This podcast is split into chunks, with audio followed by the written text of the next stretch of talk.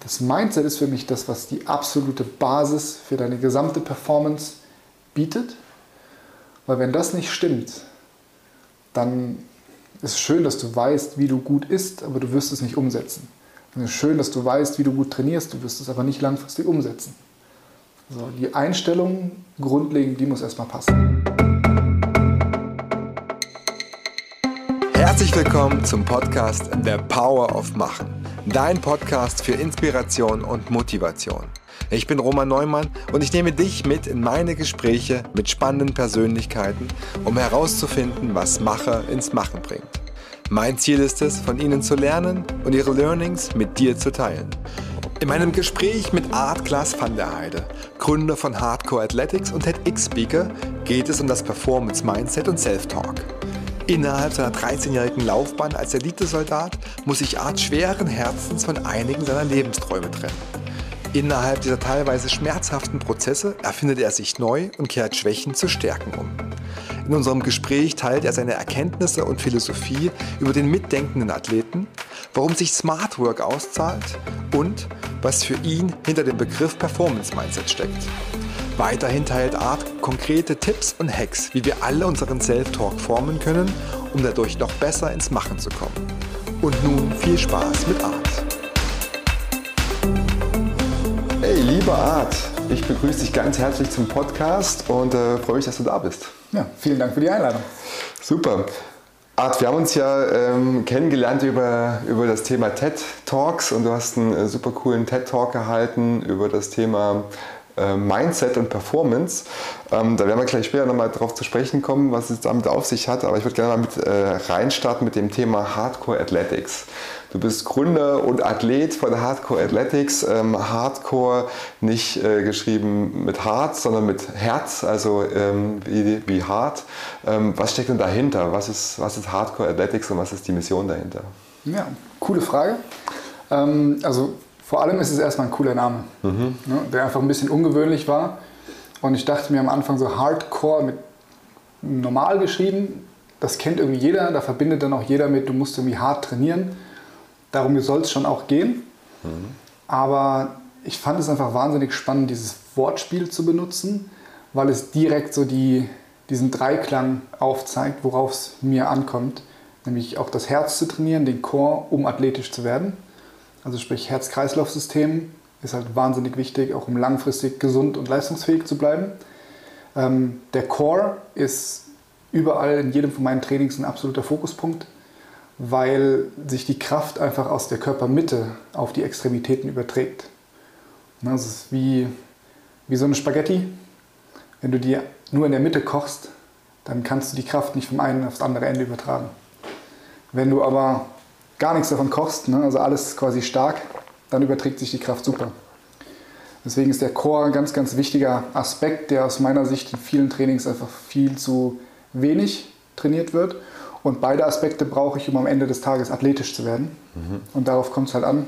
Es geht nicht um Bodybuilding oder um einfach nur nackt gut aussehen, sondern darum, wirklich Performance bringen zu können, PS auf die Straße zu bringen und athletisch zu sein. Okay, das heißt, du hilfst Athleten ganz speziell besser zu werden in ihrer sportlichen, ähm, sportlichen Leistung ähm, oder was steckt dahinter? Ähm, auch, ja? aber es geht viel, viel mehr darum, den Menschen zu helfen, in ihrem Leben sozusagen der bestmögliche Athlet zu sein. Mhm. Also es geht mir überhaupt nicht darum, die besten 1% noch ein bisschen besser zu machen, sondern eher darum, diese Gesamtheit der Leute auf ein sehr hohes Level und eine sehr hohe Baseline zu bringen. Mhm. Okay, das heißt, zu dir kommen jetzt nicht nur äh, Profisportler, sondern auch der, sage ich mal, allgemeine Athlet oder allgemeine Sportler, der sagt, okay, ich möchte an meiner persönlichen Fitness, an meiner persönlichen Athletik arbeiten mhm. und will jetzt nicht einfach nur pumpen gehen oder irgendwie ins, ins, Fitnessstudio, sondern ich will einen ganzheitlichen Ansatz haben, wo mich jemand begleitet auf der, auf der Reise. Genau, richtig. Also dieses quasi so aus dem CrossFit heraus gewachsen, ne? Functional Training, dann CrossFit, und jetzt all diejenigen, für die, sage ich mal, so ein normales CrossFit-Programming fast schon ein bisschen zu wenig ist oder die feststellen, dass sie in so einer CrossFit-Klasse nicht richtig aufgehoben sind, weil sie eher schnell ausbrennen, schnell in Verletzungen kommen oder so und einfach sagen, ich will das richtig aufbauen, weil ich will für den Rest meines Lebens fit, gesund und leistungsfähig sein. Ich will wissen, was ich mache, wie ich das mache, warum ich das mache. Mhm damit ich langfristig eigenständig daran arbeiten kann. Wie bist du dazu gekommen? Kommst du selber aus dem Freeletics oder CrossFit-Bereich, dass du ähm, dafür so eine Energie und so eine Passion hast? Ja, absolut. Also für mich war CrossFit in Deutschland dann so ein Befreiungsschlag. Ne, ich habe immer nach meinem Sport gesucht, ähm, jahrelang Tennis gespielt, Rugby, Basketball, war alles cool, Skaten. Ähm, aber ich habe immer so das Gefühl gehabt, ich würde gerne im Fitnesssport den Sport machen. Ne? Und ich war auch viel in einem Fitnessstudio, habe als Fitnesstrainer gearbeitet und so. Aber diesen Wettkampfaspekt, den habe ich immer vermisst. Und da gab es damals halt nur Bodybuilding und das war absolut nicht meins. Mhm. Und dann kam CrossFit um die Ecke und ich so, boah, geil. Jetzt haben wir endlich was. Okay. Und dann war ich ja 13 Jahre Soldat bis vor kurzem. Mhm und habe auch festgestellt, so, hey, CrossFit ist halt richtig geil, um dafür fit zu werden. Es fühlt sich auch ein bisschen an wie ein Kampf. Also selbst das Training an sich hast du schon das Gefühl, geil. Mhm. Da bin ich genau richtig aufgehoben, um für den Job auch fit zu sein. Und die Realität war dann ganz viel Laufen, Laufen, Laufen, mhm. was das Militär von dir verlangt. Und wenn du nicht gut läufst, dann wirst du als nicht guter Sportler abgestempelt. Das hat mir sehr gestunken. Und deswegen ähm, bin ich da voll in diese CrossFit-Schiene auch eingestiegen und habe das auch versucht in die Bundeswehr zu implementieren. Ah ja, okay. Das heißt, äh, CrossFit hat dich zum besseren oder fitteren Soldaten gemacht, äh, was ja. er möchte? Ja, okay. Spannend. Hast du selber auch Wettkämpfe ähm, im CrossFit-Bereich dann absolviert? Weil ich meine, da gibt es ja auch mhm. die, in Amerika ist das ja ein, die, die CrossFit Games und genau. äh, also wo ja auch hier so Matt Fraser, wie sie alle heißen, ne? Äh, jetzt ja schon in Rente, wenn man möchte, aber da gibt es ja echt äh, Athleten, die sehr bekannt sind. Ähm, war das für dich mal ein Ziel, in die Richtung auch zu gehen? Ähm, ein Ziel, ja, durchaus. Also auf jeden Fall in die Richtung zu gehen. Ich habe so ein paar kleinere Wettkämpfe in Deutschland gemacht, ähm, aber auch da keine große Bühne, ähm, weil ich dann doch auch feststellen musste, dass ich körperlich gar nicht die Voraussetzungen dafür habe, da okay. als Athlet wirklich aufzutreten. Was, was braucht man als Athlet, um da körperlich mithalten zu können? Du musst vor allem brutal stark sein. Das wäre ganz gut, wenn du keine Verwachsung an der Lendenwirbelsäule hast, die mhm. zu einem Bandscheibenprolaps führt ähm, und dich davon abhält, wirklich schweres Gewicht zu heben. Ähm, Genau, aber alles, was mich davon abgehalten hat, ein guter Athlet zu werden, hilft mir, ein wahnsinnig guter Trainer zu werden mhm. und zu sein, weil ich sehr viele ja, Probleme am eigenen Körper auch festgestellt habe, falsche Herangehensweisen, die mir jetzt natürlich helfen oder meinen Athleten helfen, den Fehler nicht nochmal zu machen. Okay, welche Fehler hast du denn gemacht? Also das ganz Klassische, einfach zu viel, zu schnell, zu oft zu trainieren. So dieses typische CrossFit-Bild, was man auch heute ja noch hat, ist, du musst wahnsinnig hart trainieren. Am besten ertrinkst du danach gefühlt in der Lache aus deinem eigenen Schweiß. Du schmeckst nur Blut und deine Hände sind total offen und blutig und dann war es ein gutes Training. So, das ist total schwachsinnig. Okay. Das kannst du sehr, sehr gut wegstecken, wenn du halt ein junger Mensch bist, so Anfang 20 bis Mitte 20 vielleicht noch und wenig Verantwortung im eigenen Leben hast. Aber dann war halt die Uni zu Ende, dann musste ich pendeln, dann hatte ich Verantwortung für über 50 Leute. Ähm, das ging nicht mehr. Ich habe aber versucht, so weiter zu trainieren. Mhm. Und dadurch ging halt Gesundheit und Leistungsfähigkeit auch rapide bergab. Okay, also quasi die, die Herausforderung des Über, Übertrainierens dann in dem Fall, dass, man, ja. dass das nicht nachhaltig ist, sozusagen den Körper in jeder Einheit an die Grenze zu führen? Oder was sind, was sind da so die, die Tricks gewesen, die du dann rausge rausgefunden hast. Genau, genau das. Einfach ein richtig smartes Programming zu machen. Also Matt Fraser hast du eben schon genannt. Mhm. Der sagt immer, Hard Work pays off. Ähm, das habe ich für mich umformuliert zu Smart Work pays off. Du musst halt smart arbeiten, das muss zu deinen Lebensumständen passen. Und ein absoluter Gamechanger war genau das. Nur noch so ein, zweimal die Woche so ein Pain-Workout zu machen, was so richtig an die 100% Leistung rangeht. Aber auch das strukturiert aufzubauen wie man das in der Trainingswissenschaft halt so macht. Mhm. Und den Rest der Zeit eher so bei 70, 80 Prozent Intensität zu trainieren. Und dann kannst du dich mehr auf Bewegungsqualität fokussieren, mehr darauf, den Core anzuspannen. In welcher Position bin ich gerade? Darauf achten, dass du äh, in einem guten Pacing bist. Weil auch Matt Fraser und Co. geben nicht bei jedem Workout 100 Prozent. Die analysieren vorher das Workout und sagen so, hey, hier gehe ich all out, mhm. weil das kann ich gewinnen. Das kann ich vielleicht nicht gewinnen oder es ist ein langes Workout, das ist nicht so meine Stärke, da muss ich pacen. Also eine gewisse Strategie an den Tag legen. Mhm. Also es ist nicht einfach ein Haut drauf, sondern wirklich ein Nachdenken, wo sind meine Fähigkeiten, wo sind meine Kompetenzen, wo habe ich vielleicht Stärken, wo habe ich Schwächen, wo kann ich auch dann im Wettkampf, äh, in welcher Disziplin für mich den Vorteil herausziehen und wo ist es vielleicht auch gut oder auch okay, nicht zu gewinnen, aber halt nah dran zu bleiben, um halt nicht Punkte zu verlieren oder nicht abzurutschen. Genau das, ja. Hm, okay, Wahnsinn. Ähm, du hast gerade gesagt, du hast ein paar Verletzungen äh, davongetragen von der, von der anderen Philosophie, so nenne ich sie mal, mit irgendwie immer an die Grenze gehen und auch über die Grenzen hinaus. Ähm, physische Einschränkungen dann dadurch erhalten oder Verletzungen gehabt. Was, was war das? Äh, tatsächlich hatte ich das vorher schon, das hat sich nur dadurch noch mehr herausgestellt.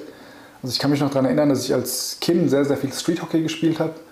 Und ich war immer derjenige, der nach zwei, drei Minuten schon wieder sich aufrichten muss, weil der Rücken wehtut. Und meine Kumpels halt nicht. Genauso beim Mountainbiken ähm, geht es lange bergauf, macht der Rücken irgendwie zu. Mhm. Und ich wusste nie, woran das liegt. Ich wusste nur, so meine Mutter hat einen Bandscheibenvorfall, meine Tante hatte einen Bandscheibenvorfall und so weiter. Und ähm, ja, es hat sich jetzt über die Jahre dann herausgestellt, auch mit MRT und so. Ich habe einfach eine Verwachsung an der Lendenwirbelsäule. Bedeutet, auf der einen Seite habe ich eine ganz normale Bandscheibe, ganz unten an der Wirbelsäule, und auf der anderen Seite ist, sind die letzten beiden Wirbelkörper miteinander knöchern verwachsen. So, und dann reagiert der Körper quasi darauf, indem er auf der einen Seite sagt, hm, hier bin ich mobiler als auf der anderen. Ich mache mal richtig schön dicht, damit ich genauso stabil bin.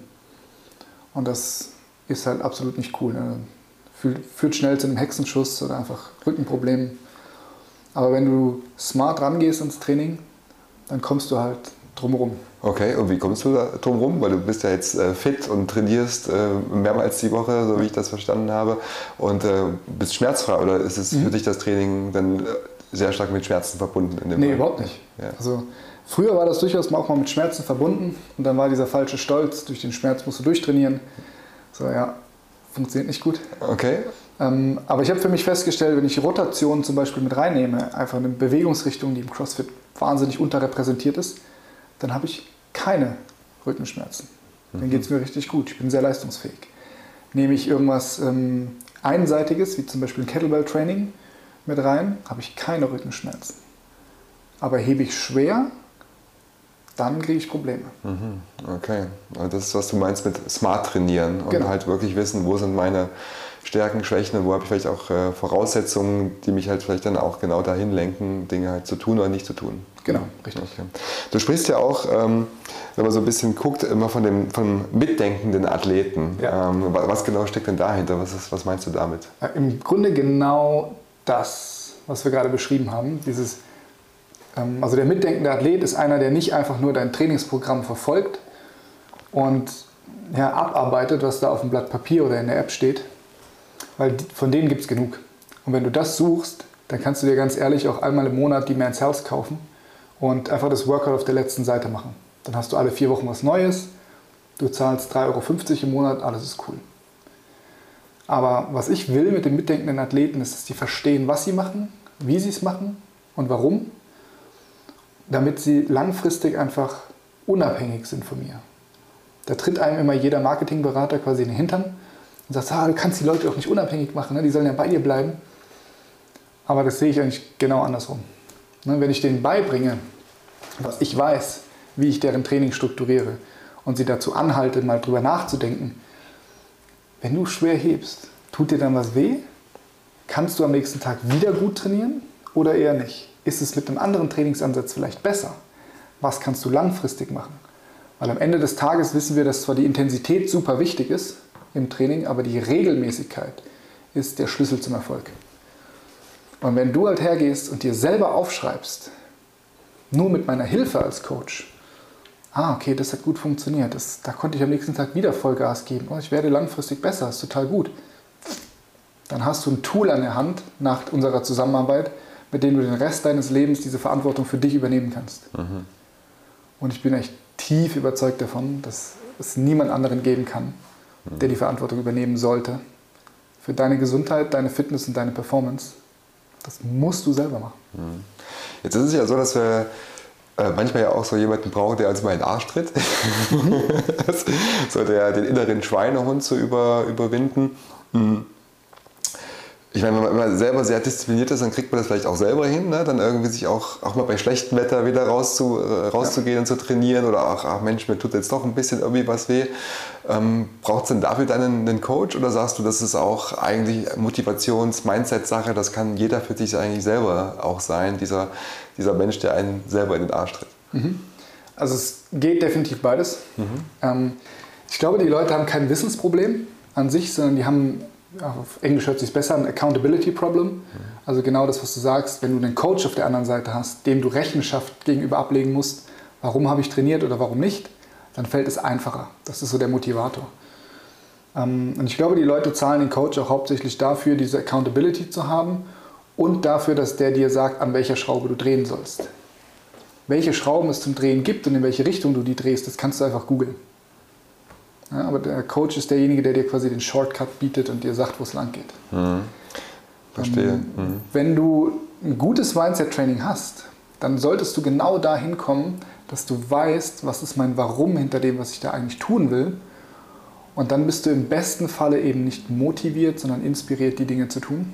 Und Motivation ist immer sowas, das kommt von außen, das hat viel mit Disziplin zu tun. Die Leute verbinden das mit Disziplin. Ähm, und Inspiration ist was, was tief von dir drinnen kommt, wo du sagst, boah, ich habe da so ein Idealbild von mir, wo ich hin will, ich weiß, warum ich dahin will, was ich verkörpern möchte. Und um das zu tun, muss ich halt trainieren gehen oder will ich trainieren gehen besser. Und dann gehst du auch, wenn es schneit. Dann gehst du auch, wenn du schon müde bist. Okay. Wo, wo, kommt dieses Bild von innen her? Also dieses, was du gerade sagst, das Bild, was dich selbst inspiriert, ähm, wird mir das von außen gegeben? Äh, wache ich morgens auf und das ist da? Also wo kommt, wie, wie, entwickelt man so ein Bild? Man könnte ja auch sagen, eine Vision in dem Fall ne? genau, oder ein Ziel. Ja. Wie, wie, wie komme ich daran? Oh, da gibt es verschiedene Wege. Also es gibt durchaus die Möglichkeit, dass dir das von außen gegeben wird und du einfach aus Zufall darüber stolperst und sagst, boah geil, das ist es. Irgendwas bewirkt es in mir und dieses Bild hat sich plötzlich in meinem Unterbewusstsein und auch im Bewusstsein so verankert, dass ich dahin arbeiten möchte. Das ist aber wahrscheinlich bei 0,001% der Menschen so. Um, wenn du strukturiert an deinem Mindset arbeitest, was ja im Endeffekt nichts anderes ist als deine Sichtweise, deine Lebenseinstellung, deine Überzeugungen, dann kannst du da Schritt für Schritt rankommen und rausfiltern, was will ich eigentlich erreichen und da sehe ich auch einen großen Unterschied zwischen Zielsetzung und Mindset-Training. In der Zielsetzung sagst du ganz oft, das Ziel will ich erreichen. Das muss ein smartes Ziel sein, mhm. also spezifisch, messbar, attraktiv, realistisch terminiert. Mhm. Je nachdem, an welcher Quelle man guckt, sind die Buchstaben für was anderes da. Aber am Ende des Tages hat jeder sich schon mal so ein Ziel gesetzt und hat es erreicht. Aber man hat sich auch garantiert schon mal so ein Ziel gesetzt und es nicht erreicht. Funktioniert der Ansatz also? So 50-50. Mhm. Wenn du aber hergehst und sagst, boah, okay, wer will ich eigentlich sein? Wer ist der Roman in drei Jahren? Oder wer ist der Roman mit dem Sixpack in drei Jahren? Was verkörpert der? Was steht dahinter? Für wen bin ich vielleicht eine Inspiration? Dann gehst du halt her und sagst, boah, okay. Will ich das jetzt noch umsetzen? Will ich bei Schnee noch rausgehen und fünf Kilometer laufen oder nicht? Und tatsächlich kommt bei sehr, sehr vielen sowas raus wie, also gerade bei Familienvätern jetzt, ich will ein Vorbild sein für meine Kinder. Dass man die Verantwortung für die Gesundheit übernimmt, dass man sich gesund ernährt, dass man sich bewegt. Ähm, und wenn, wenn das dein Warum ist, warum du ein Sixpack haben willst, mhm. dann ist es ganz anders als, ja, es sieht halt cool aus, weil auf der Man's Health und auf der Man's Fitness die Leute haben alle ein Sixpack. Mhm. Das heißt also so Motivationsfaktoren, die von außen kommen, die, ja, keine Ahnung, wie du schon sagtest, ne, irgendwie vielleicht Idole, äh, wo man sagt, so, also will ich auch aussehen, mhm. ähm, können vielleicht für einen kurzfristigen Moment helfen, um irgendwie anzufangen.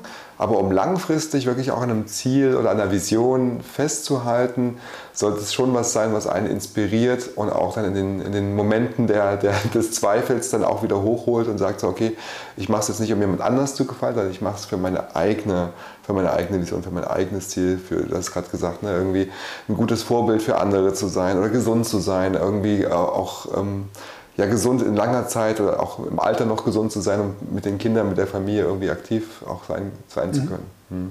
Genau das. Es kommt also tief von dir drin. Da muss man oft auch tief graben, auch vielleicht mal lange graben. Weil je nachdem, wann du anfängst. Ne? Also die meisten die ich jetzt habe ähm, als Athleten, die sind irgendwas zwischen 25 und 35. So, da sind also irgendwas zwischen 25 und 35 Jahre Leben, die da oben drauf sitzen. Und dann musst du erstmal so ein bisschen den Dreck vielleicht auch mal ein bisschen wegschaufeln und sagen, ist das wirklich dein Motiv? Oder steckt da was Tieferes dahinter? Hm. Wie schaufelst du den Dreck weg bei deinen Athleten? Das ist ja, ähm, äh, ja. Ja, durch Nachfragen im Endeffekt. Ne? Also du, wir haben spezifische Mindset-Tools, damit du wirklich strukturiert daran arbeitest. Und meine Aufgabe als Coach ist quasi immer nur wieder nachzufragen, damit du selber den Dreck ein Stück wegschaufelst. Und manchmal benutzt du dafür, um mal Johannes Queller zu zitieren, manchmal benutzt du einen Löffel und manchmal eine Schaufel. So, manche Einheiten sind halt so Wahnsinn, das ist boah, krasse Erkenntnis. Und andere sind so, naja gut, habe mich jetzt damit beschäftigt, aber da ist gerade kein großer Impact. Mhm. Das heißt aber auch, dass es nicht so einen ähm, Effekt hat im Sinne von, ich mache jetzt einmal eine Session, ne, sei es eine Coaching-Session oder eine mhm. Training-Session, danach weiß ich direkt, wo es hingeht, sondern es ist ein Prozess der ja. ähm, braucht. Ne? Weil wenn ich jetzt, äh, um in deinem Bild zu bleiben, mal mit einer Schaufel anfange oder auch mal nur mit einem Löffel komme, und das kann ja auch ein Suppenlöffel sein oder ein Teelöffel, habe ich ja eine unterschiedliche ähm, Masse, die ich sozusagen dann genau. irgendwie wegschaufle, ne? um äh, in der Analogie auch mal zu bleiben. Ähm, das heißt, das, das kann auch ein Prozess sein, der einfach lange geht, bis ich meine Vision habe? Oder wie ist deine Erfahrung? Also gibt's, kann man da irgendwie so einen, so einen Richtwert machen, wenn ich einmal in den Prozess einsteige? Wann habe ich dann so das, das Ziel, um zu sagen, jetzt, jetzt, jetzt weiß ich, wo es hingehen soll? Ich glaube, da komme ich jetzt wieder zu den Marketing-Gurus zurück. Das ist ein lifelong Prozess. Mhm. Das wird niemals aufhören. Ähm, also wenn ich mir anschaue, wie ich angefangen habe mit dem Mindset-Training, also mit meinem Mindset-Mentor, dem konnte ich nicht mal beantworten, wer ich eigentlich bin, wo ich hin will, warum ich mich selbstständig machen will und das Militär verlassen möchte. So, das, also das erste Warum konnte ich schon sagen, aber der hat halt drei, vier, fünf, sieben Mal gefragt und auf so eine Tiefe konnte ich nicht antworten. So, mittlerweile bin ich da auf einem ganz anderen Level und kann das gut beantworten, aber der fragt natürlich immer noch siebenmal nach. Und es geht immer ein Stück tiefer. Und es verändert sich auch. Das war ganz, ganz spannend zu sehen. Am Anfang ähm, es gibt ein Tool, das heißt Direction Review. Das machst du anfangs sogar täglich. Schreibst dir auf, was ist meine Vision? Also wo will ich hin in drei, vier, fünf, zehn Jahren? Und schreibst es schon so, als ob du dort wärst. Füllst das mit so viel Emotionen wie möglich, weil du damit dein Gehirn auf gut Deutsch ein bisschen verarscht und das Gehirn nicht unterscheiden kann zwischen Vision und Erinnerung. Und wenn du ne, dich an etwas erinnerst, dann heißt das für dein Hirn auch schon mal, hm, habe ich schon mal erreicht.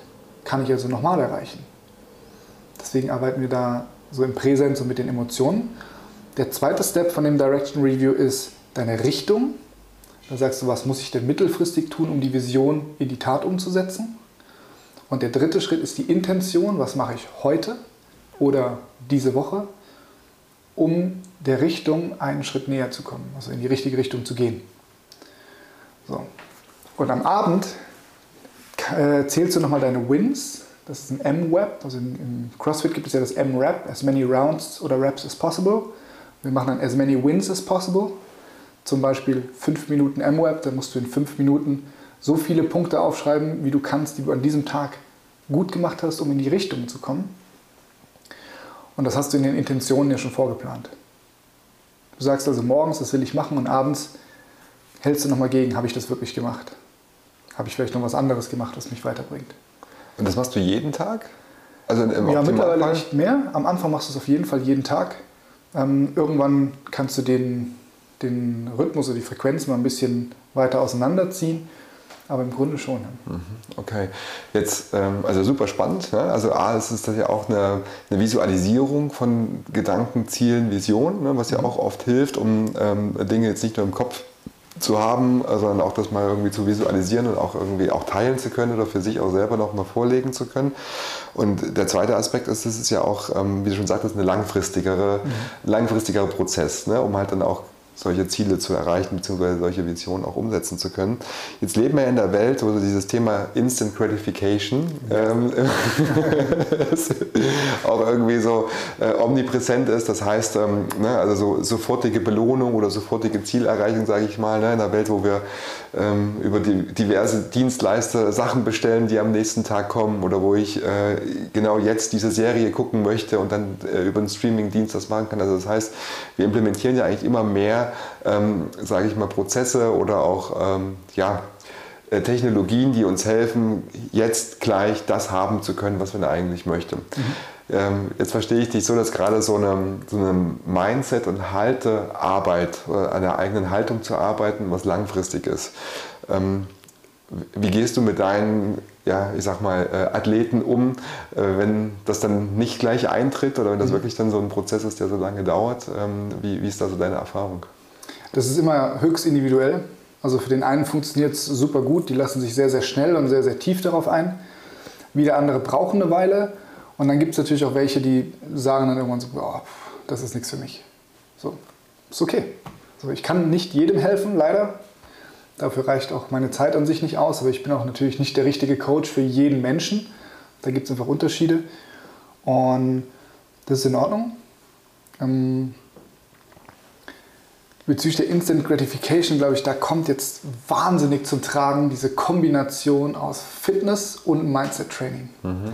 Weil am Ende des Tages würde ich sagen, der Mindset-Aspekt ist das, wovon die Leute am allermeisten mitnehmen. Aus diesem strukturierten Mindset-Training für den Rest ihres Lebens.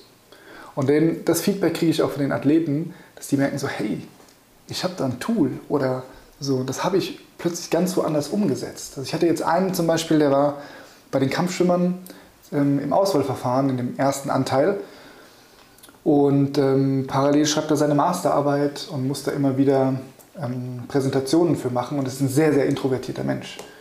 Und der hat aber gesagt, so, ich habe diesen Mindset Arch, das ist ein, wie so ein Bogen, den wir nutzen, um eigentlich ein Workout zu analysieren und zu sagen, wo auf diesem Bogen liegt das Workout, mit welcher Strategie gehe ich ran, welche Probleme können auftreten und wie reagiere ich auf die.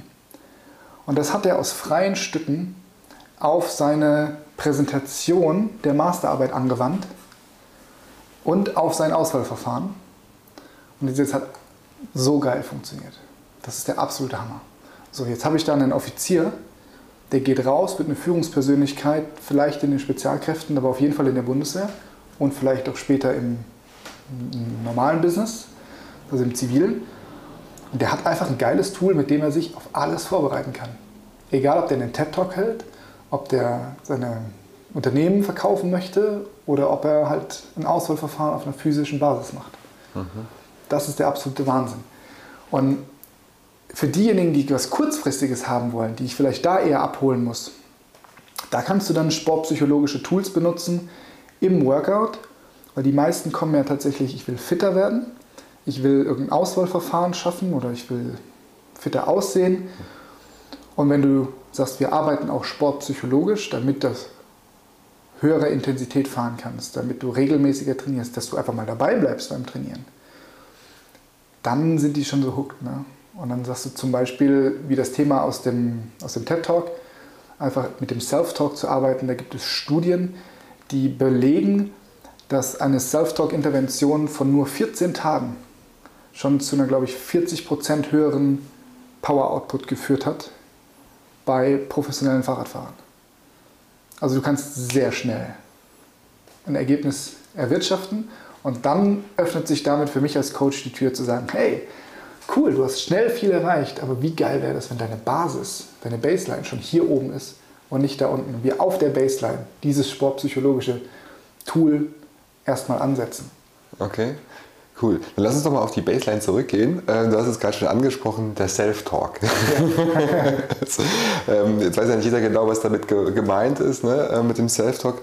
Was, was meinst du damit und wie kann der Self-Talk die Baseline sein? Mhm. Oh, super spannende Frage. Jetzt kann ich ja quasi ein bisschen mehr ausholen als, mhm. im, als im TED-Talk. Das ist ganz gut. Ähm, am Ende des Tages sprechen wir alle mit uns selber. Und das fühlt sich komisch an, wenn dir das einer sagt. Ne? Wenn ich dich jetzt frage, so redest du mit dir selbst? Dann bist du wahrscheinlich schon in einem Level von, von deiner Persönlichkeitsentwicklung und du sagst ja. Aber wenn wir rausgehen auf die Straße und fünf Leute fragen, werden dich wahrscheinlich vier sehr, sehr komisch angucken und sagen, auf gar keinen Fall, ich bin nicht verrückt. Aber wenn ich dann so mal ein Beispiel bringe und sage, okay, ich bringe dir einen neuen Smart TV nach Hause und du sollst den bitte alleine an der Wand anbringen und in Betrieb nehmen. Dann wirst du garantiert da sitzen, die äh, Bedienungsanleitung angucken oder auch nicht, aber irgendwie vor dich hin murmeln und sagen, hm, ja okay, das muss jetzt dahin, wie mache ich das jetzt da fest? Ah, okay, wenn ich auf den Knopf drücke, dann kommt das Menü und so weiter und so fort. Du redest also mit dir selbst, um einen komplexen Sachverhalt zu vereinfachen, damit du den besser ähm, umsetzen kannst. Oder noch so ein Beispiel, wo sich fast jeder wiederfindet, ist der Straßenverkehr. Ich habe es eilig, ich muss irgendwo hin, ich stehe im Stau oder irgendjemand schneidet mir den Weg ab. Safe, dass du laut wirst, dass du schimpfst, fluchst oder sitzt. Mm, warum jetzt? Warum ausgerechnet ich? Ich habe doch jetzt einen Termin. Das ist Self-Talk. Du redest mit dir selbst. Und Fluchen ist im Übrigen so die intensivste Variante des Self-Talks. Und jeder macht es irgendwann. Mhm. Also sprich, wir reden definitiv mit uns selbst und das ist so ein bisschen das Unterbewusstsein, was dann zutage gefördert wird. Und wenn wir damit arbeiten, dann können wir dieses Unterbewusstsein halt auch formen. Hm, dafür müssen wir allerdings einen Schritt zurückgehen und erstmal eine Awareness schaffen, auf Englisch, also ein Bewusstsein darüber, welche Worte kommen denn so auf. Und super spannend fand ich auch die Erkenntnis, dass Self-Talk nicht laut sein muss sondern auch die Gedanken, die du dir gegenüber hegst und den ganzen Tag über hegst, sind Self-Talk. Und auch die haben natürlich eine Sprache und eine Richtung. Und seit ich mich mehr damit beschäftige, sehe ich das überall und finde es einfach Wahnsinn, wie Leute mit sich selber und über sich selbst sprechen. Es war letzte Woche war ich einkaufen und eine Frau hat quasi einen, ähm, einen Arbeiter im im Supermarkt gefragt, wo finde ich denn dies und das und hat ihren Einkaufswagen stehen lassen, was jemand anderes nicht so gut fand. Und dann kam sie wieder zurück und sagte, ah, Entschuldigung, das war mal wieder ich. Ich stand mal wieder im Weg. So, wow. Also was sagt dir allein dieses, dieser Satz über ihr Selbstbild? Ich bin jemand, der nur im Weg steht. Bin ich genug? Bin ich so auf einer ganz tiefen Ebene, bin ich wert, geliebt zu werden? Ähm, darf ich Zuneigung haben? Darf ich Erfolg haben? Oder bin ich halt einfach derjenige Mensch, der einfach nur im Weg steht? Oder öfter im Weg steht? Und das kam bei ihr einfach nur so raus. Ihr ging es auch nicht schlecht in dem Moment. Aber es ist ein ganz tief verankerter Glaubenssatz, der da irgendwo mit drin steckt. Ne? Jetzt ist es natürlich irgendwie tricky, auf eine Aussage so eine Hypothese zu, zu ja. basieren, ne? aber ich glaube, ähm, das Beispiel wird, wird, deutlich oder zeigt ja auf, dass es sehr wichtig ist, wie wir mit uns selbst reden. Ne? Genau. Ne? Und äh, wenn wir uns sozusagen selbst im, im, im Wege steht und sagen, so ich stand ich mal wieder anderen Leuten im Wege, vielleicht stehe ich mir auch selbst im Wege, dann mhm. ähm, limitiert das ein Stück weit auch unsere eigene Haltung zu uns selbst, unser, vielleicht unser, unser, Mit, unser Selbstvertrauen oder auch unsere Handlungsfähigkeit. Ähm, Jetzt habe ich verstanden, es ist wichtig, erstmal im Schritt 1 Awareness zu schaffen. Ja. Also sich bewusst zu machen, oh, ich rede mit mir selbst und äh, sei es irgendwie out loud, ne? also irgendwie wirklich vor sich hin prabbeln oder ähm, in einem Gedanken. Ich glaube, da findet sich jeder wieder oder die meisten Menschen finden sich wahrscheinlich wieder, dass, da, äh, dass man denkt beziehungsweise auch äh, mit Sicherheit selbst spricht. Ähm, wenn ich jetzt diese, das akzeptiere und weiß, alles klar, das ist normal, das ist auch okay, das kann sogar positiv sein, wie geht es dann weiter? Also wie kann ich den Self-Talk dann äh, für mich nutzen? Mhm. Ähm, also du musst dir dann nochmal darüber bewusst werden, wie rede ich? Das ist so, im, im TED-Talk rede ich von dem ABC-Approach, also Awareness, dann Build Your Rules und dann Change the Game. Ähm, kommen wir gleich noch zu. Also Awareness sind wir jetzt noch beim Punkt 1 okay, ich rede mit mir selber, jetzt will ich wissen, wie rede ich mit mir selber.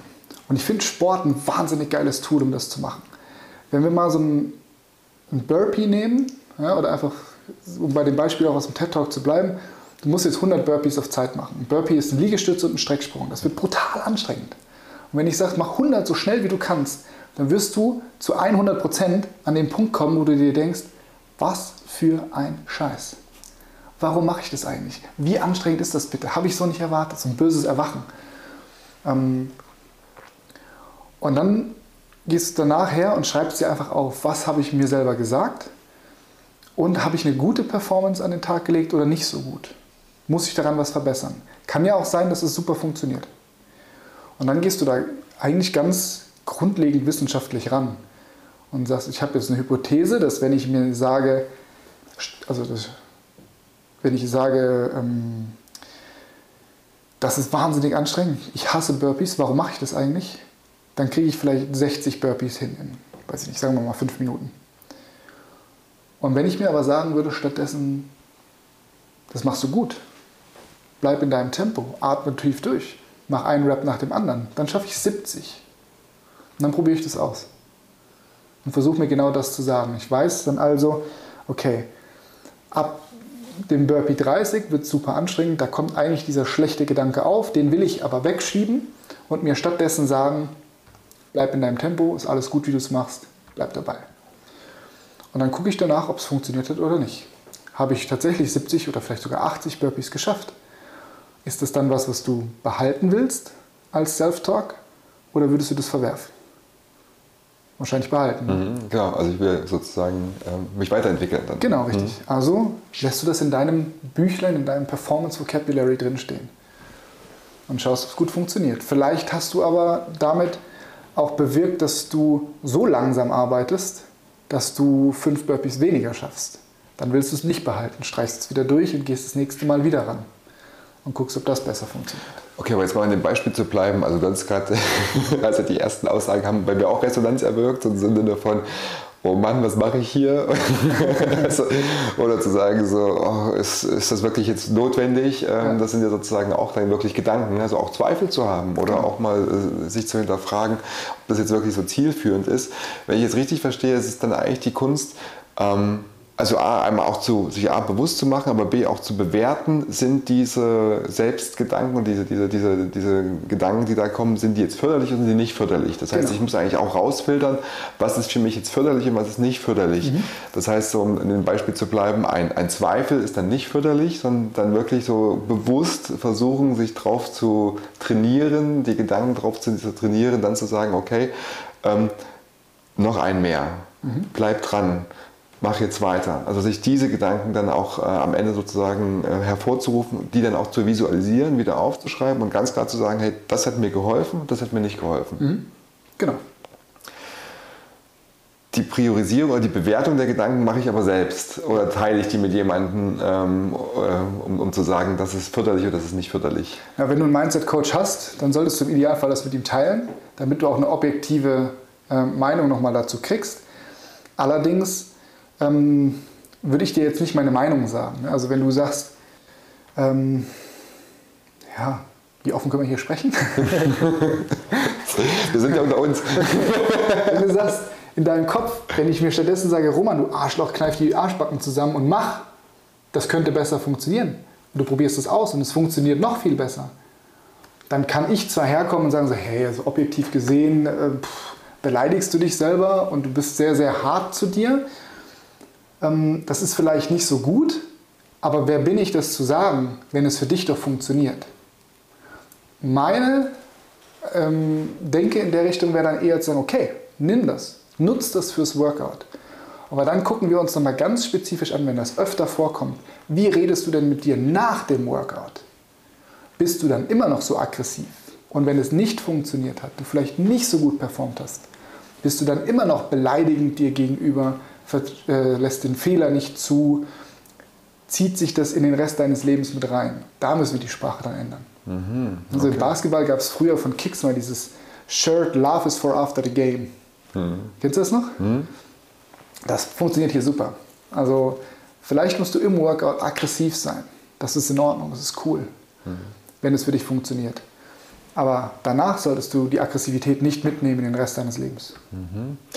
Super spannender Punkt, ähm, weil du sagtest ja auch, wie rede ich mit mir selbst. Ne? Und ja. wenn ich selber mir solche, sage ich mal, Bezeichnungen gebe, dann kann es ja auch im Grunde auch dazu führen, dass ich vielleicht mich selber abwerte. Mhm. Ne? Also in irgendeiner Form. Und dann vielleicht auch in so einem, dass sich das umdreht und ich im Grunde wieder, ich bin ich es nicht wert oder ich bin nicht genug wert und deswegen gebe ich mir diese Bezeichnung, wie du sie gerade mhm. gesagt hast. Also ich glaube, dann macht es wirklich Sinn, dann irgendwie auch zu gucken, ist es vielleicht für, ein, für eine Anfangszeit oder für einen gewissen Zeitraum irgendwie hilfreich und ähm, ähm, genau, und kann, was ist sozusagen dann, wie kann ich das irgendwie noch optimieren oder besser machen? Ja. Auf den Punkt, den ich auch noch raus wollte, ist, äh, du hast ja am Anfang gesagt, äh, das smarte Trainieren, ne? also der mitdenkende Athlet. Ähm, jetzt bleiben wir bei dem Beispiel im Sinne von, einer geht noch und noch weiter. Ähm, wenn ich sozusagen mit meinem Mind-Talk oder mit meinem Self-Talk dann ähm, mich da immer, weil die Grenze immer wieder neu verschiebe, wie kann ich dann darauf aufpassen, dass ich dann nicht genau da reinfalle, was wir am Anfang besprochen haben, dass ich es überdrehe oder dass ich überpushe und mich dann vielleicht in eine Verletzung trainiere? Mhm. Ähm, wie, wie spielt das zusammen? Also dieses sozusagen mitdenkend und trotzdem aber auch den, den, den Self-Talk so zu gestalten, um immer weiterzumachen bzw. auch leistungsfähiger zu werden? Mhm. Das ist eine sehr gute Frage.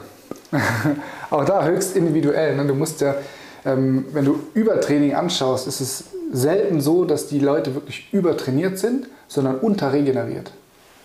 Also es geht oft darum, dass sie wahnsinnig viel von dem Yin quasi in ihrem Leben haben. Ich muss diszipliniert arbeiten, hart trainieren, da dranbleiben, mich gesund ernähren, noch mit dem Hund rausgehen und so weiter und so fort. Und von dem Yang, das ist, ich komme mal runter, mein Parasympathikus, also das Rest and Digest Anteil vom Nervensystem soll auch mal hochfahren.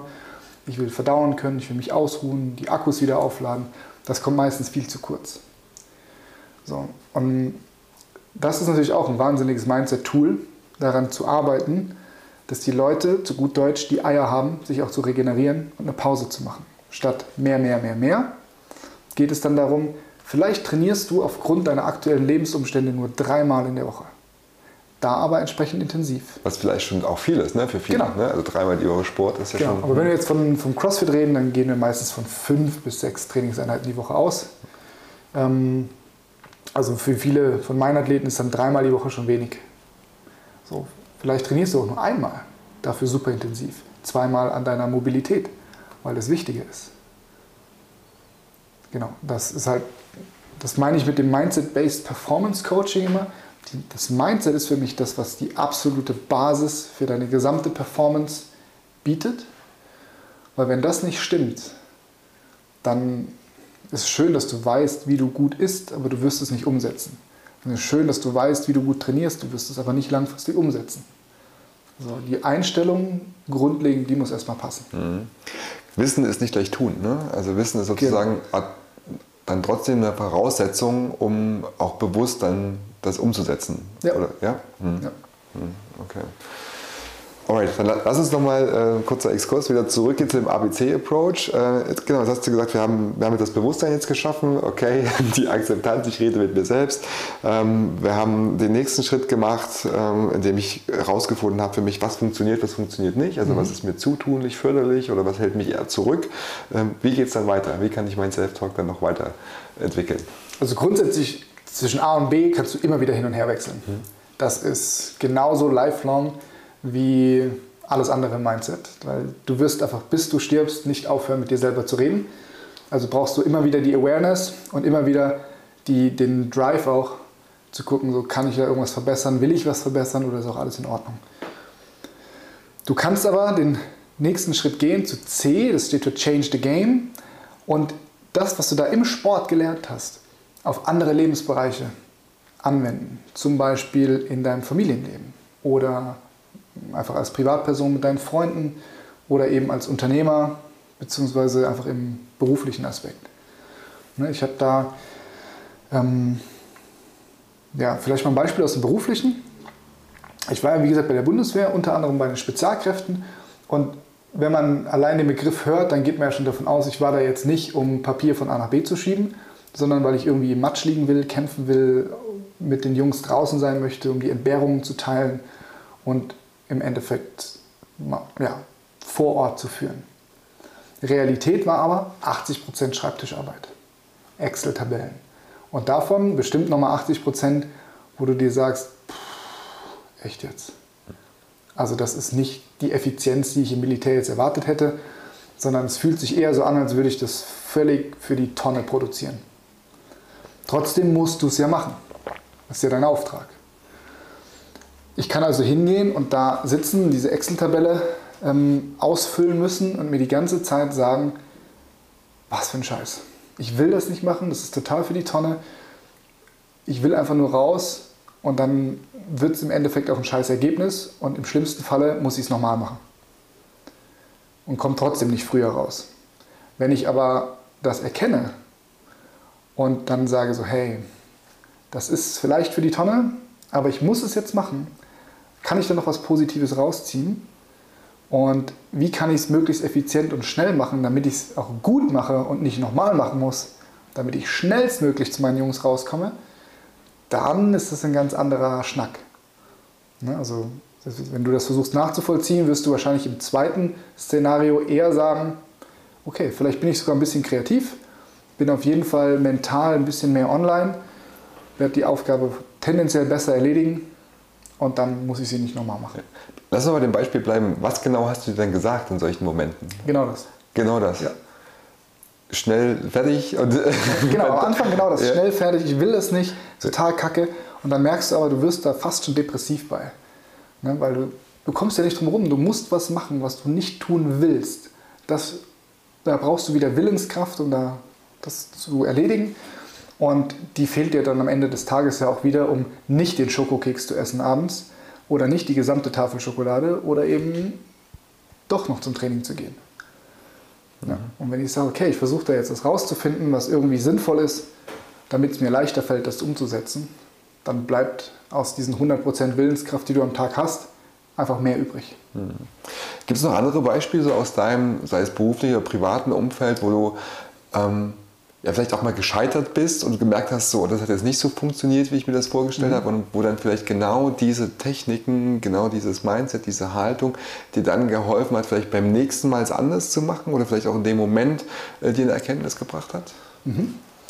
Also eins hatten wir vorhin schon als Beispiel, das war dieses, ich will eigentlich irgendwie CrossFit-Athlet sein, um später mal als Coach erfolgreich zu sein, musst du eigentlich irgendwie Athlet gewesen sein, damit man dich einfach kennt, dass du am besten bekannt und berühmt bist. Und dann die Erkenntnis immer so, ja, es geht halt einfach nicht. Ich habe die körperlichen Voraussetzungen dafür nicht, egal wie viel ich über Trainingswissenschaft weiß. Das passt nicht mit meinem aktuellen ähm, meinen Lebensumständen zusammen, eben 500 Kilometer One-Way zu pendeln, unter der Woche viel zu arbeiten, wenig zu schlafen und am Wochenende ein frisch geborenes Kind zu Hause zu haben, wo du noch weniger schläfst. Ja? Und dann noch hart zu trainieren, das klappt einfach nicht. Das ist so ein Rückschlag, den du einfach erkennen musst oder eher so ein Root Awakening, wo du sagst, okay, das ist ein böses Erwachen, ich kann so nicht weitermachen. Wie war das denn? Wie war der Moment, als du das festgestellt hast, so, okay, das ähm, funktioniert nicht, es ja, geht scheiße. nicht? Ja. Der war erstmal richtig scheiße. Was hast du dann gesagt im Self-Talk? Also, ähm ja, am Anfang war der nicht gut, der Self-Talk. Das war aber auch tatsächlich noch vor meiner ähm, vor meiner Mindset-Training-Phase, also bevor ich wusste, dass ich meinen Kopf auch trainieren kann. Mhm. Ähm, es war wirklich einfach nur ein Mehr. Ich will mich motivieren, mit noch mehr Willenskraft noch mehr zu machen, weil es kann nicht sein, dass ich so viel Wissen habe, wie es geht, und aber immer schlechter werde. Geht nicht. Aber ich bin nicht auf die Idee gekommen, dass es vielleicht daran liegen könnte, dass ich meine Regeneration verbessern sollte, statt meine Trainingsintensität noch höher zu schrauben. Genau. Es war auch ein sehr, sehr langer Prozess, hat bestimmt vier, fünf Jahre gedauert, um das wirklich anzuerkennen und wirklich den Switch zu machen und auch am, am Ende zu sagen, so, okay, ich habe dieses Problem im Rücken, ich habe so Rückenschmerzen, das wird auch nicht mehr weggehen, das haben mir die Ärzte gesagt. Ich kann es nur in Schach halten. Aber dann irgendwann zu erkennen, so, hey, guck mal, also Deutschland hat ja auch Rücken. Wie geil ist es also, dass ich genau das Gleiche spüre, wie 98% der Deutschen. Ich weiß nicht, ob 98% stimmt, aber sehr viele. Und daher nachvollziehen kann, wie die sich fühlen. Das macht mich doch eigentlich zu einem wahnsinnig guten Trainer für alle diejenigen, die vielleicht auch Rückenschmerzen haben.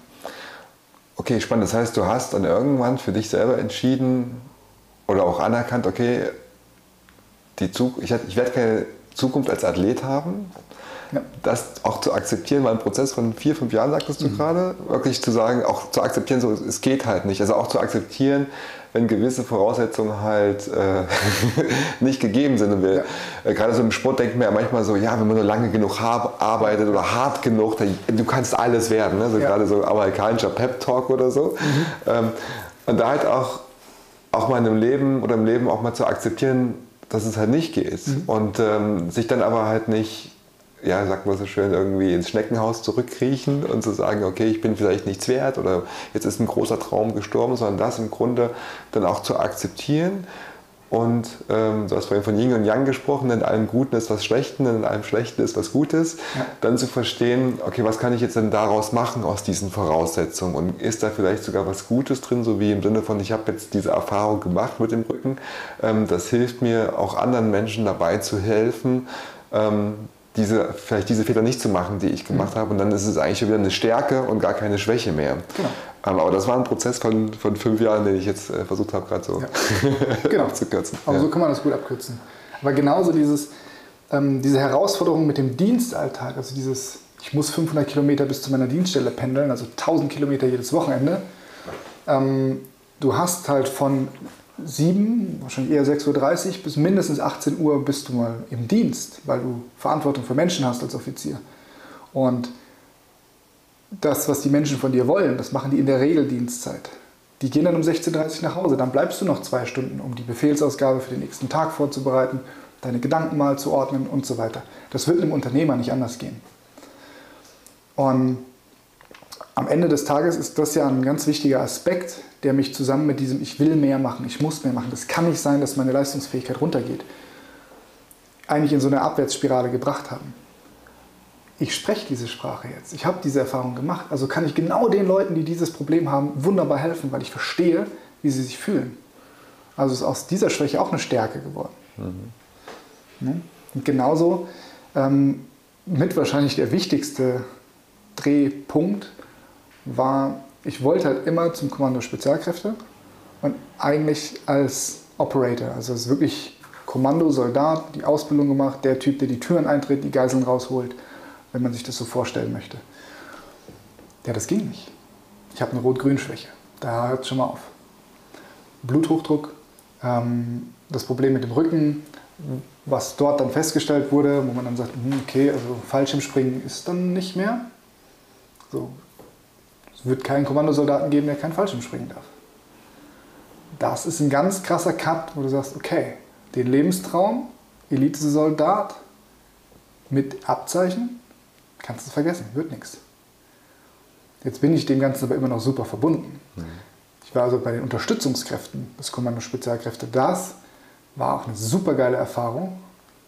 Extrem professionelles Arbeiten ich konnte mit den Jungs und Mädels zusammen in den Einsatz gehen. Ich konnte die dort trainieren, auch im, ähm, na, im Functional Training. Und das wiederum bringt mich an den Punkt, wo ich jetzt bin, mit Hardcore Athletics zum Beispiel zum Großteil Polizisten, Feuerwehrleute, Soldaten zu trainieren für Auswahlverfahren, für den Job. Und sagt, vielleicht habe ich da den besten Hebel, um die Welt ein Stück besser zu machen, auch wenn ich nicht selber mit dem Gewehr an der Front stehe. Mhm. Sondern der, es gibt viele Wege zum Ziel und dich so zu verwirklichen, der muss halt auch zu dir passen, der Weg. Mhm. Mhm. Das heißt, du musstest dich da schon einmal neu erfinden. Ja, Wahnsinn. Also das war bestimmt nicht das letzte Mal. Ja, das war nicht das letzte Mal, okay. Das äh, erzählt sich im Nachhinein vielleicht immer so ein bisschen lockerer, als, als wie es in dem Moment vielleicht ja. war dann wirklich. Ne? Also was man da sozusagen auch verlebt und irgendwie durchlebt. Äh, weil so einen Traum loszulassen ist ja ja, ist ja auch eine Challenge. Ne? Also, Total. Mhm. Du kommst ja auch auf wahnsinnig wilde Ideen. Ne? Also, ich gehe mal irgendwo auf einen Lehrgang, wo ich meine Gesundheitsakte mitnehmen muss. Vielleicht verschwindet die dann zufällig und dann ist sie weg und die Bundeswehr nichts äh, digital nachhält. Könnte ich ja dann nochmal von vorne anfangen und dann mache ich vielleicht kein MRT. So. Es gibt ja immer Mittel und Wege, das vielleicht doch noch mit Willenskraft und Disziplin durchzudrücken. Mhm. Aber du musst dir halt auch dann darüber bewusst sein, wirklich langfristig ein Weg für dich ist oder nicht. Ja, okay. Was hat dich dann in so einem Moment dann, dann doch entscheiden lassen, ist die Akte nicht verschwinden zu lassen? ja, ich habe ähm, also hab Hardcore Athletics während des Studiums gegründet ähm, und habe halt da schon festgestellt, wie viel Potenzial auch da drin steckt. Mhm. Und mir war schon über den Dienst den Unterstützungskräften bewusst, wenn du da bleibst, dann verbringst du mehr Zeit in deinem Container in Afghanistan als in deinem Zuhause du wirst keine Zeit dafür haben, das weiter aufzubauen. In der Zeit wurde ich schon von ähm, sehr bekannt in den CrossFit-Anfängen in Deutschland sehr unbekannt, weil sich die Szene natürlich wahnsinnig weiterentwickelt hat und ich nicht. Und ähm, dann habe ich am Ende des Tages gesagt, so hey, wenn du am, irgendwann am Sterbebett liegst, was ist dir denn dann wichtig? So, da war für mich nicht die steifere Struktur der Bundeswehr, sondern wirklich versuchen umzusetzen, den Lebenstraum mit Hardcore Athletics umzusetzen. Mhm. Das muss auf jeden Fall probiert werden. Mhm. Okay, ja, spannend. Ja. Ähm, jetzt haben wir ja schon ganz viel über äh, Motivation, Rückschläge, äh, Mindset-Training gesprochen. Ich würde gerne nochmal auf ähm, so ein paar Aspekte zu deiner Person nochmal zurückkommen. Und zwar ähm, auch das Thema, ähm, wofür du dankbar bist. Mhm. Ja, du hast ja gerade schon sehr viele ähm, spannende Momente aus deinem Leben erzählt. Ähm, aber gibt es vielleicht irgendwie den Moment, für den du am dankbarsten bist, dass du diese Erfahrung gemacht hast in deinem Leben? Am allerdankbarsten. Wüsste ich jetzt so spontan nicht. Also ich bin für viele Dinge sehr, sehr dankbar. Ähm, und man macht sich da auch immer mal wieder Gedanken drum. Das ist ja ein, so ein Dankbarkeitstagebuch oder so, gibt es ja auch ganz häufig zu kaufen. Hm, aber so als spezifischen Moment. Ja, oder Erfahrung kann das auch sein, eine Erfahrung, die du gemacht hast, für die du dankbar bist, dass du sie gemacht hast. Oh, ganz viele. Also ich, ich war nach dem ich bin erstmal fast sitzen geblieben in der Schule. Das war eine Erfahrung, die, für die ich sehr, sehr dankbar bin, weil ich für mich festgestellt habe, ich finde das richtig scheiße, dieses Gefühl gerade. Währenddessen, in dem Schuljahr, war das total toll, nur Basketball zu spielen, Computer zu zocken und ähm, so ein bisschen rebellisch zu sein, so von ich will dieses System nicht. Ja, weil es dann darum ging, dass ich vielleicht sitzen bleibe und dementsprechend mich ein bisschen wie Loser fühle, fand ich das nicht cool. So, das hat zu einer ganz anderen Arbeitsethik geführt. Dann nach dem, nach dem Abi nach Australien zu gehen und zu sagen, hey, ich gehe jetzt allein ein Jahr nach Australien, reise mal rum, dort in Australien dann die Entscheidung, ich will mal 1400 Kilometer durch ein fremdes Land mit dem Fahrrad fahren alleine. Wahnsinnig geile Erfahrung, weil da hat im Endeffekt das angefangen, dass ich mir ganz bewusst darüber wurde, dass ich mit mir selber rede und wie viel. Und so diese Frage, so, ist das okay? Bin ich krank? Was passiert da? Das hat dann ganz lange geruht, bis wiederum zu dem Moment dann in Afghanistan, ähm, wo mir einer so über zwei Ecken gesagt hat, kennst du den und den Coach, der macht Mindset-Training? Und ja, ich einfach direkt von ihm gefragt wurde, ob ich meinen Kopf genauso viel trainiere wie meine Muskeln. Krasser Moment, wo der mir einfach die Augen geöffnet hat, so, hä, wie, ich kann meinen Kopf trainieren. Das ist ja ein völlig neuer Ansatz. Und da es mir im Endeffekt um Leistungsfähigkeit und Gesundheit geht, im Gesamtbild, war das irgendwie so ein fehlendes Puzzleteil, was da plötzlich reingefallen ist. Ja. Mhm. Aber genauso wichtig ist auch der Moment, wo meine Frau mir gesagt hat, dass sie jetzt schwanger ist. Mhm. Wo ich, meine erste Reaktion war, okay, dann gehe ich nicht zum KSK. So, irre. Also wie tief verankert war der Wunsch, dahin zu gehen und wie tief verankert war aber auch die äh, Überzeugung, dass es mit Familie nicht vereinbar ist. Am Ende hat meine Frau gesagt, doch tust du auf jeden Fall, weil ich kenne dich und du wirst nicht zufrieden sein irgendwo anders. Also gehst du bitte zur Elite. Hm. Und ja, hm? ganz viele Punkte. Ganz viele Punkte, okay, ja. spannend. äh, was begeistert dich im Moment am meisten in deinem Leben? Und auf jeden Fall zwei Dinge. Mhm. Das ist einmal meine Tochter und einfach zu sehen, so was für einer tollen, selbstständigen Wesen die sich entwickelt. Die ist jetzt fünf also noch recht am Anfang, aber schon so weit, dass sie durchaus ähm, mit mir diskutiert und diese Diskussion zu 50 Prozent der Fälle auch gewinnt. Ja, und das ist einfach total geil zu sehen. Ne? Du sagst, okay, da ist auf jeden Fall mal ein Wesen, was diesen, dieses Mitdenken und Selbstbewusstsein einfach von Grund auf mitnimmt und widerspiegelt. Das ist total geil. Mhm. Und genauso begeistert mich gerade auch das äh, Hardcore Athletics aufzubauen. Jetzt endlich in Vollzeit, nachdem es das schon seit 2013 gibt, immer so im Nebengewerbe, das jetzt Vollzeit zu machen und sagen, geil, jetzt bin ich voll da für meine Projekte, für meine Ziele und kann da 100% reingehen. Mhm. Kannst mit Vollgas reingehen, okay. Was fehlt dir in deinem Leben, um dich selbst auf die nächste Stufe zu heben? Hm. Momentan hauptsächlich Struktur und Zeit. Also das ist tatsächlich aktuell so der, die größte Herausforderung nach 13 Jahren Bundeswehr, wo du einen Dienstplan hast, wo man dir sagt, das machst du dann und dann und dann. Das war jetzt die letzten zwei Jahre als Chef auch durchaus weniger. Da musst du dich schon selber strukturieren. Aber jetzt hast du gar keine Struktur mehr drumherum.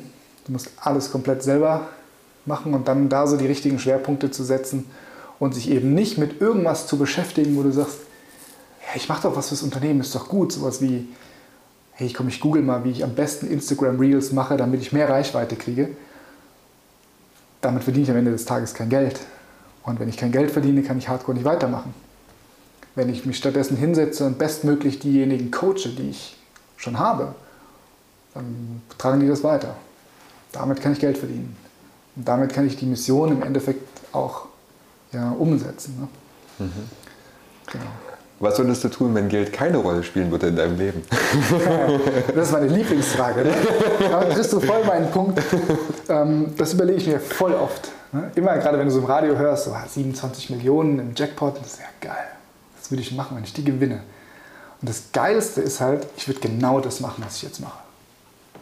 Ich würde es anders und schneller aufziehen können. Wahrscheinlich hätte ich ein ultra geiles Performance-Gym mitten in München ähm, mit einem Café, mit einem Coworking Space oben drüber für die Coaches, die du selber ausgebildet hast. Und darüber Wohnungen, die du zu einem normalen Preis in München vermietest, also zu einem normalen deutschen Preis, so, ne, nicht in München, damit du einfach anderen, die auch geile Ideen haben, die kreativ sind, die irgendwie die Welt ein bisschen verändern wollen, die Möglichkeit gibst, ihr Geld auch dafür zu verwenden und nicht äh, ein Drittel oder die Hälfte ihres Gehalts schon mal für Miete rauszuschmeißen und stattdessen einfach sagst, dafür habe ich eine geile Community in dem Haus und coole Leute um mich herum. Mhm.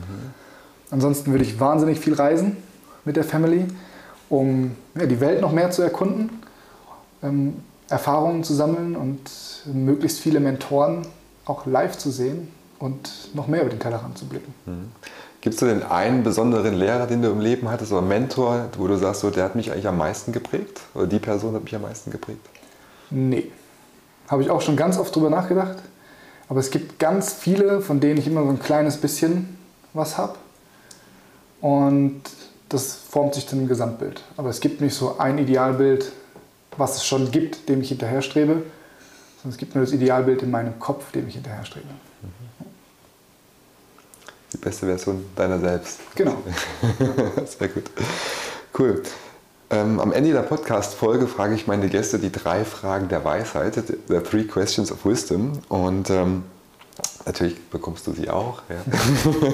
Und die erste Frage ist, wenn du dir eine Superheldenkraft aussuchen könntest, Art, welche wäre das? Wow, auch mein Thema, ne? Als äh, Superhelden-Addict. Ähm, für mich wäre es auf jeden Fall Beamen. Ich weiß zwar nicht genau, welcher Superheld sich beamen kann, aber das wäre auf jeden Fall eine Kraft, die hätte ich wahnsinnig gerne. Warum beamen? Ja, da habe ich mir auch neulich tatsächlich mit meiner Tochter darüber gesprochen. Was würdest du gerne können? Also super stark sein, unsichtbar sein, beamen. Da musste ich erst mal erklären, was beamen ist. Mhm. Aber ja, wenn du dich beamen kannst, dann kannst du einfach so mit einem Fingerschnitt mehr überall sein. Also ich kann mich in mein Wohnzimmer stellen, mein Surfbrett unter den Arm packen und sagen, Hawaii. Und dann stehe ich bei den geilsten Wellen der Welt in Hawaii. Ich muss nichts dafür zahlen, ich muss die Zeit nicht einberechnen, da hinzukommen. Ich kann also in zwei Stunden wieder zurück sein und an meinem Unternehmen arbeiten. Ich könnte jetzt so sagen, ich will bei dem und dem Lehrer in den USA sein. Geil. Kostet dich halt schon was, aber ne, mhm. das ist der absolute Hammer. Und selbst wenn du, weiß ich nicht, hier siehst, du fährst auf einen Unfall zu, beamst dich da weg, passiert dir nichts. Total geil. Mhm. Beam, okay. Worauf bist du am meisten stolz? eindeutig auf meine Tochter.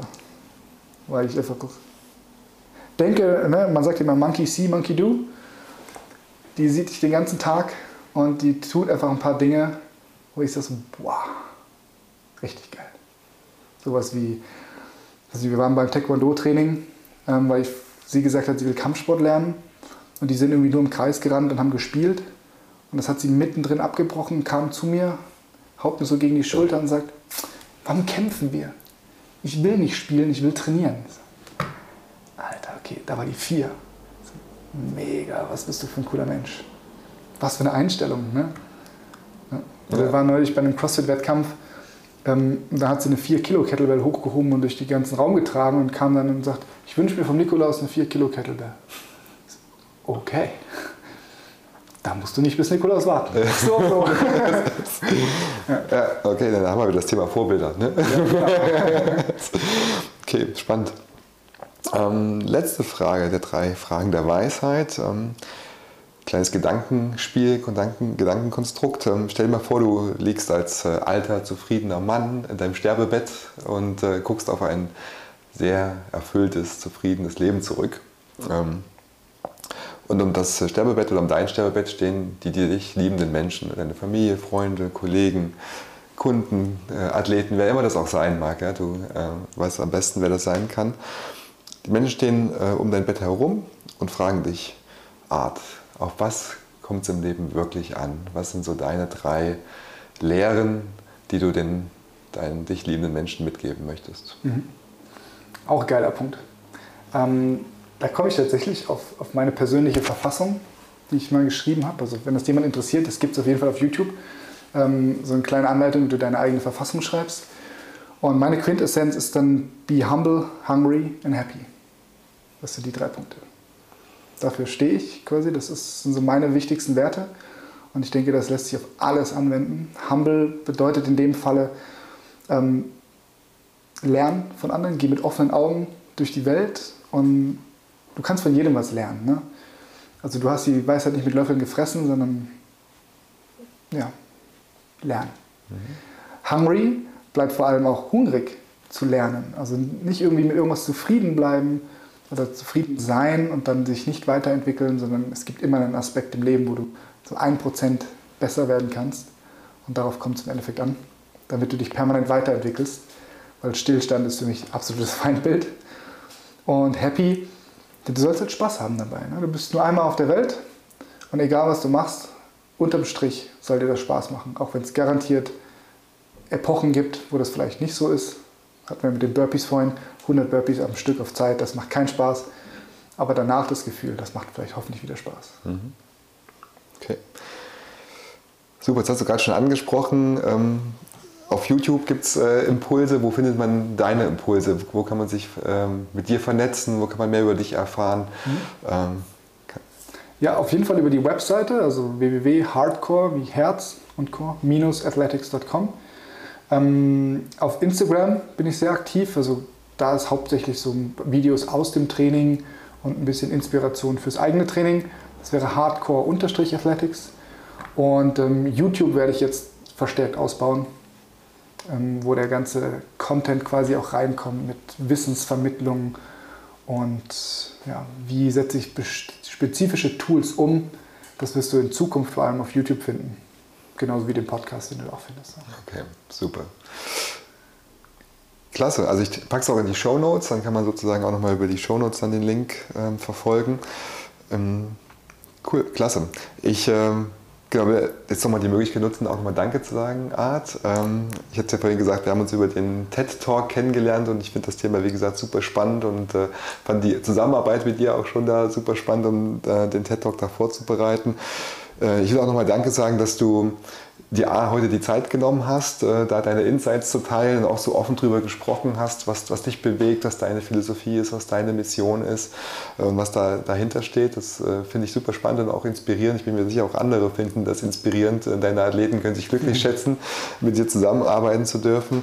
Ähm, ich finde es super cool, dass du das ähm, also teilst und dich da auch in den Dienst stellst, anderen Leuten zu helfen, aus deinen eigenen Fehlern auch zu lernen. Ne? Du hast das mit der Gesundheit mhm. angesprochen und mit dem vielleicht zu verbissen verbissen zu sein oder auch überzutrainieren. Ähm, und das, äh, das nicht für dich behält, sondern wie gesagt auch nutzt, anderen zur Verfügung stellst und damit auch andere Menschen ja, besser machst und äh, sie halt äh, in ihrer persönlichen Entwicklung auch stützt. Ähm, mach das weiter, ich finde das super cool, ich werde den Weg verfolgen, den du gehst.